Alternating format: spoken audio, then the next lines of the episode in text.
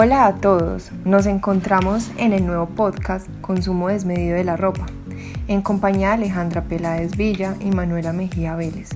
Nosotras somos estudiantes de diseño de vestuario en la Universidad Pontificia Bolivariana en la ciudad de Medellín y este podcast se realizará para un trabajo de espacio y contexto.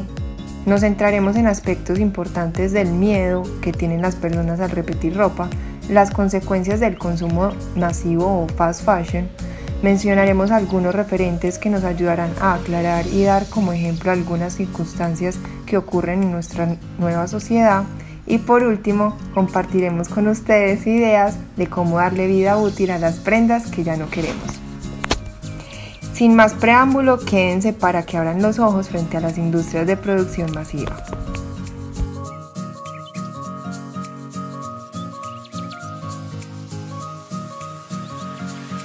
Han vendido el mito de que comprar un vestido por menos de 10 dólares es democrático. Pero ¿para quién?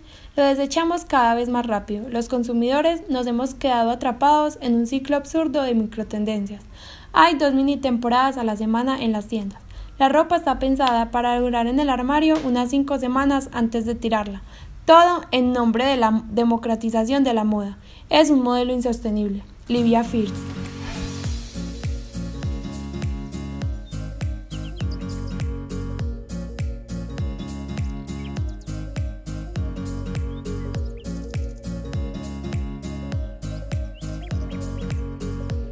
Ale, hola, ¿cómo vas? Hola Manu, todo va muy bien. Aún más participando de este podcast en el que podremos darle un contenido a las personas diferente, más que conceptos, referentes e ideas con las que podrán jugar en su armario sin tener que comprar grandes cantidades para sentirse y verse diferente cada día de sus vidas. Así es, y sin más preámbulo, comencemos con el concepto de fast fashion o consumo desmedido de la ropa, para contextualizar un poco a los oyentes. Bueno, esto de llevar rápido tendencias de grandes marcas a tiendas locales tuvo inicio en el siglo XIX, pero cogió fuerza en la revolución tecnológica, dándose a conocer como ropa rápida o más conocida como el concepto de fast fashion. Es cierto, y en la segunda mitad del siglo XX se empieza a posicionar el retail con la llegada de marcas como Topshop en 1964, Zara en 1975 y Forever en 1984. Manu, tomemos más a fondo la marca Zara, que fue una de las pioneras en el momento de la moda rápida. Sí, claro, Zara. Fue fundada por Amancio Ortega. En este momento entra en el cuarto lugar de los hombres más ricos del mundo, con una fortuna de más de 66 mil millones de euros. En 1963 crea su propia empresa llamada Goa. Él inició vendiendo ropa en tiendas, él era confeccionista y al unirse con su familia empezó a abastecer a todas las tiendas de las ciudades. Ya en 1975 abrió su propia tienda llamada Zara. Se acelera su expansión y en 1978 llega a Madrid y en 1983 a Barcelona. Las empresas funcionaban por temporadas, fabricando las prendas en masa y lo que no se vendía se sacaba en promoción. Sara, en cambio, diseñaba prendas nuevas todo el año, produciéndolo en un corto periodo de tiempo, sin la necesidad de aplicar descuentos. Si la demanda normal era de 100 unidades, Sara producía 80, generando la necesidad de comprar de inmediato por miedo a que no estuvieran en las próximas veces que entraran a las tiendas. Sí, Manu, se alinea con el error psicológico de la escasez. Los humanos tenemos a valorar mucho más las cosas que son escasas. Los clientes además quedan satisfechos ya que creen que son prendas únicas y con esto se crea la necesidad de visitar mucho más seguido la tienda, para así encontrar modelos nuevos. Podían traer al mercado diseños nuevos en menos de dos semanas. Este modelo ahora es conocido como moda rápida.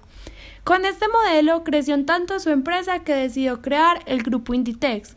En menos de un mes abrió 550 tiendas alrededor del mundo y ahora tiene ocho marcas bajo la misma empresa. Más allá de lo que puede producir la moda rápida es cómo lo producen, Ale, y bajo qué condiciones están las personas que lo elaboran. Aquí les traemos un referente que tuvo la experiencia de visitar Bangladesh y ver el escalofriante lado de la industria. Os tengo que contar antes de nada un acontecimiento, un triste acontecimiento que se dio lugar aquí, bueno, no en Dhaka, en los alrededores de Dhaka en abril de 2013. Varias empresas tenían todos sus proveedores de textil de empresas de grandes superficies que todos conocemos, que venden a nivel mundial, incluso que probablemente hemos comprado su ropa todos nosotros, producían en un edificio que se llamaba Rana Plaza. Lo que ocurrió básicamente es que los trabajadores vieron una grieta enorme en la infraestructura, lo dijeron y aún así les obligaron a trabajar. En resumidas cuentas se fue la luz y al arrancar el generador provocó una vibración que derrumbó todo el edificio, provocando más de mil muertos, más de dos mil heridos, fue una catástrofe brutal. Y desgraciadamente tuvo que pasar este suceso para darnos cuenta de lo que realmente estamos vistiendo, para darnos cuenta de lo que estas grandes marcas estaban haciendo detrás de nuestras prendas y también darnos cuenta de que lo que estábamos comprando en ese momento no iba acorde a nuestros valores. Como podemos escuchar en el audio sacado del canal Lethal Crisis, a la marca a la cual estaba trabajando el edificio Rana Plaza no les importaba realmente bajo qué infraestructura estaban trabajando, sino cuántas prendas producían al día. Al fin y al cabo, esto era lo que a ellos les interesaba monetariamente. Manu, y no solo esto, sino que se encontraban en explotación laboral, tanto infantil como en adultos, donde trabajaban más de ocho horas y no alcanzaban a ganar ni un mínimo.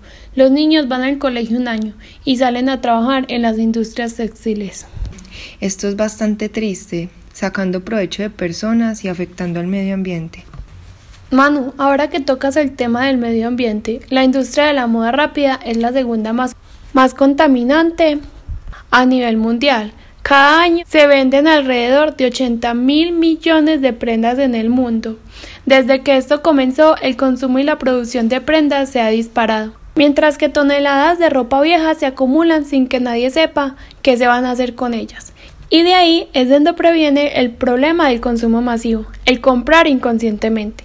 Hace poco vi un documental donde una persona quería generar conciencia y lo que hacía era que al frente de algunas de las marcas del grupo Inditex estaba con un puesto que contaba con una pecera con vida marina. Al lado de ella tenía un recipiente lleno de tóxicos que soltaba la ropa en sus procesos de tintorería y un rack lleno de prendas de las marcas del grupo Inditex. Entonces, la actividad constaba de que ella te regalaba una prenda con la condición de regar un poco del tóxico en la pecera, mostrándole de una manera muy drástica a las personas lo que ellos estaban haciendo de manera inconsciente al comprar una prenda de estas marcas. Yo no puedo creer hasta qué punto llegan las empresas.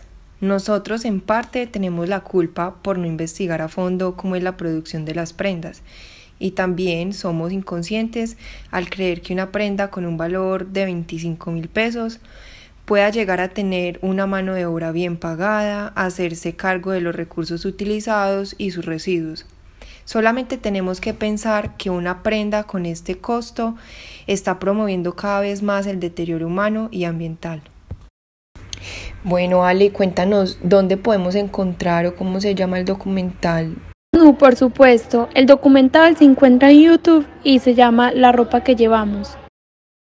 También tenemos que ver que la gente llega a buscar prendas baratas porque la gente tiene la necesidad de comprar cada dos semanas y entrar en la moda. Aquí es donde juega un papel importante los influencers. Sí, tienes razón, todos los influencers tienen una gran responsabilidad en la actualidad.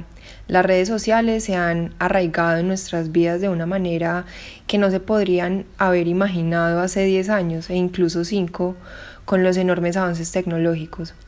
Se crearon cambios en la forma de comunicarnos e interactuarnos entre nosotros y el mercado. Las redes sociales permiten crear e intercambiar datos eh, generados por los usuarios, permitiendo a la comunidad de personas compartir contenidos, ideas, información y mucho más. Eh, todos utilizamos las redes sociales eh, en nuestras vidas diarias también hay una nueva técnica de marketing en donde entran los influencers, son utilizados por las empresas para generar demanda y construir una marca, permitiendo la interconectividad entre consumidores y marcas a un nivel nunca antes visto. Sí, Manu. El influencer, o más conocido como influencer marketing, hace referencia a las personas que poseen un potencial superior a la medida, para influir en los demás debido a su gran tamaño en una red social. Zuckerberg decía la gente influye en la gente, nada influye más en la gente que una recomendación de un amigo de confianza. Un referido de confianza influye en las personas más que el mejor mensaje transmitido. Una referencia de confianza es el santo grial de la publicidad. Zuckerberg tenía razón, ya que casi el 80% de los profesionales de la moda implementan campañas con influencers. Es un campo de crecimiento y evolución constante. Ale, lo que tú dices tiene coherencia. Las personas en este momento velan a los influencers como amigos de confianza ya que muchos de ellos dicen recomendar prendas que ya probaron, generándole confianza a sus seguidores para comprarlo y muchas más marcas se acercan a ellos para dar a conocer sus productos, entregándole la moda a los influencers para que ellos mismos la vayan imponiendo, generando en los seguidores la necesidad de alcanzar su mismo estilo de vida.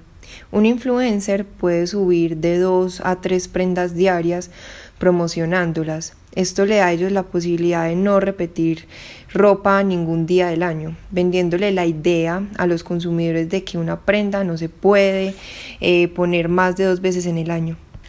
Ahora que ya te contextualizamos, espero que hayamos dejado en ti un poco de conciencia acerca de estas marcas. O no solo las marcas, sino cómo estás consumiendo. Repetir ropa no está mal. No le tengas miedo al que dirán, siempre y cuando la sepas llevar. Ay Aleja, ya que tocas el tema, hablemos un poco de eso. Los influencers nos han metido inconscientemente que el repetir ropa no está bien visto, debido a que en sus redes sociales no se ven repetidos los outfits. Y las personas hacen lo mismo por querer parecerse a ellos, por lo que está la constante compra de prendas para alcanzar un estatus social. Y las marcas venden a precios demasiado bajos para que muchas personas que no tienen la capacidad monetaria alcancen a mostrar algo que no son. De ahí viene el éxito del grupo Inditex y las marcas que funcionan de la misma manera. Esto lo podemos ver reflejado en los comentarios de las publicaciones de los influencers donde sus seguidores responden a las fotos con mensajes de dónde lo compraste, dónde lo consigo, lo quiero para mí, qué lindo se te ve, así me veré yo y así seguirá la cadena con cada una de las publicaciones. Bueno, esto les mencionaré a arroba o Lalita, quien te enseñará cómo un panty de vestido de baño se podría convertir en un top cuello halter. También podemos encontrar Renueva tu Closet ellos en la página web tienen para crear la cuenta. Desde ahí mismo puedes comprar y vender la ropa. Manejan más que todo ropa femenina. Lo único que es masculino es para niños. Tienen demasiados descuentos. Marcas muy variadas. Las tallas tienen demasiadas tallas también. Y pues es un pago en efectivo con tarjeta que pues es flexible para todo tipo de usuarios. Otra conocida es Closeando, que tienen una frase donde dicen es una tienda online dedicada a la ropa de segunda mano. Comprar ropa de segunda es una tendencia. Celebridades como los cantantes Macklemore o Ryan Tyre han confesado en entrevistas que usan ropa de segunda mano.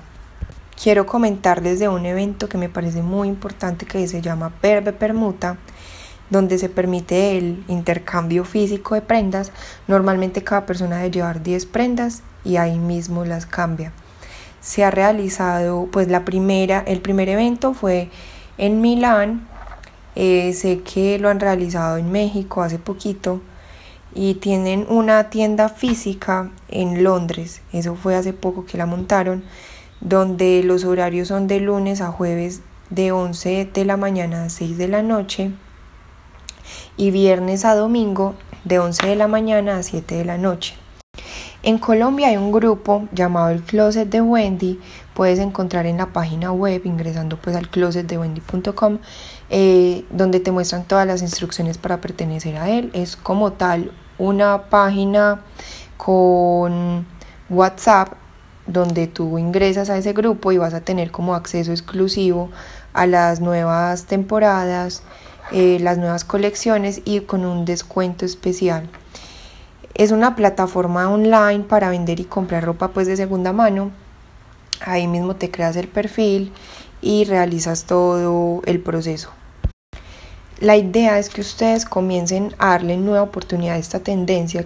Pueden empezar con amigos, con familiares, en tiendas de barrio también. Eh,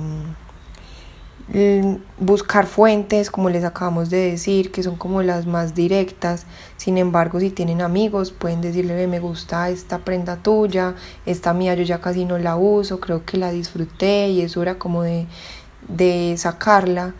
Pero me gustaría no tirarla a la basura o regalarla simplemente a otra persona que de pronto vaya a hacer lo mismo porque es usada podemos intercambiarla y, y, sería muy chévere que ustedes mismos hicieran grupos cercanos para intercambiar las prendas.